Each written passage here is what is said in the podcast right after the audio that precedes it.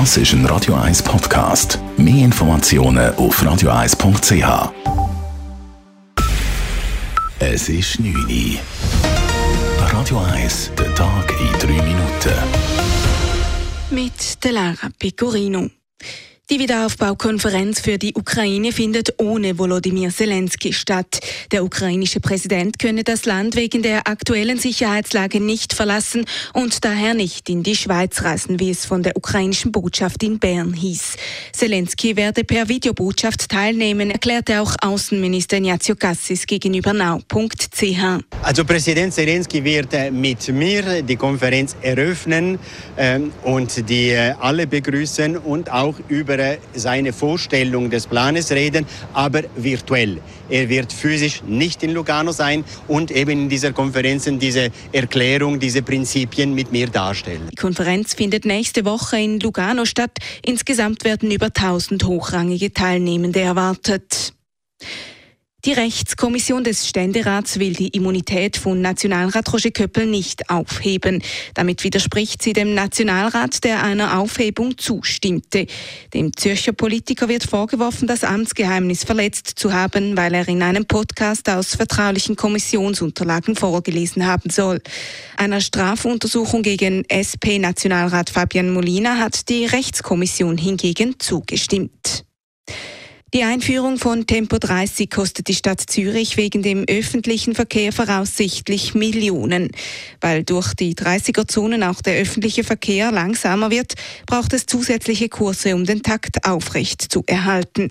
Der Zürcher Verkehrsverbund ZVV will diese Mehrkosten aber nicht übernehmen. Darum springt nun die Stadt in die Bresche, wie der Vorsteher der industriellen Betriebe Stadtrat Michael Baumer erklärt. Ganz genau wird man es erst können sagen, wenn tatsächlich klar ist, auf welchen Strecken wirklich dann Tempo 30 eingeführt wird und bei welchem Zeitpunkt. Aber wir gehen mit rund 15 Millionen pro Jahr aus, wo man inklusive der Abschreibungen auf die Investitionen mitrechnen Die Stadt zeige sich aber auch enttäuscht, dass sich der ZVV nicht an den Kosten beteiligt, wie Baumer weiter erklärte.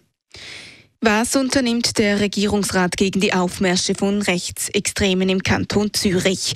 In den vergangenen Monaten kam es vermehrt zu Vorfällen mit rechtsextremen Gruppierungen. Unter anderem im Zürcher Oberland hat es ein großes Neonazi-Treffen gegeben und eine Gruppe versuchte einen Gottesdienst im Rahmen der Pride in Zürich zu stören.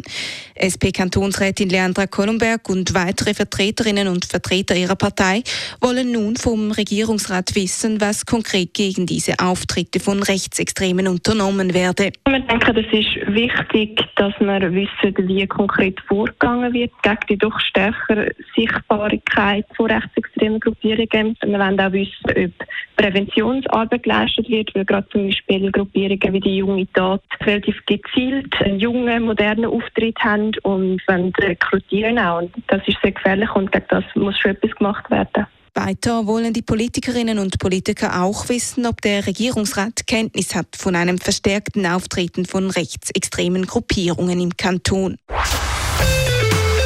Radio 1 Wetter. Den Abend und in der Nacht bleibt es gewitterig und regnerisch. Es ist teils mit stürmischen Böen und örtlich auch Hagel zu rechnen. Morgen Freitag geht es dann zuerst nass weiter. Vereinzelt sind auch noch Blitz und Donner möglich. Durch den Vormittag beruhigt sich dann. Bis zum Abend wird es wieder freundlicher mit sonnigem und trockenem Wetter. Es kühlt ab. Temperaturen die liegen morgen bei um die 21 Grad. Das war der Tag in drei Minuten.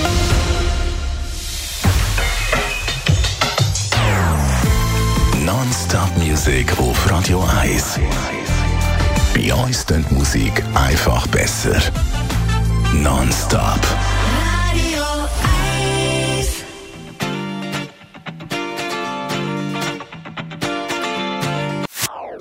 Das ist ein Radio 1 Podcast. Mehr Informationen auf radio1.ch.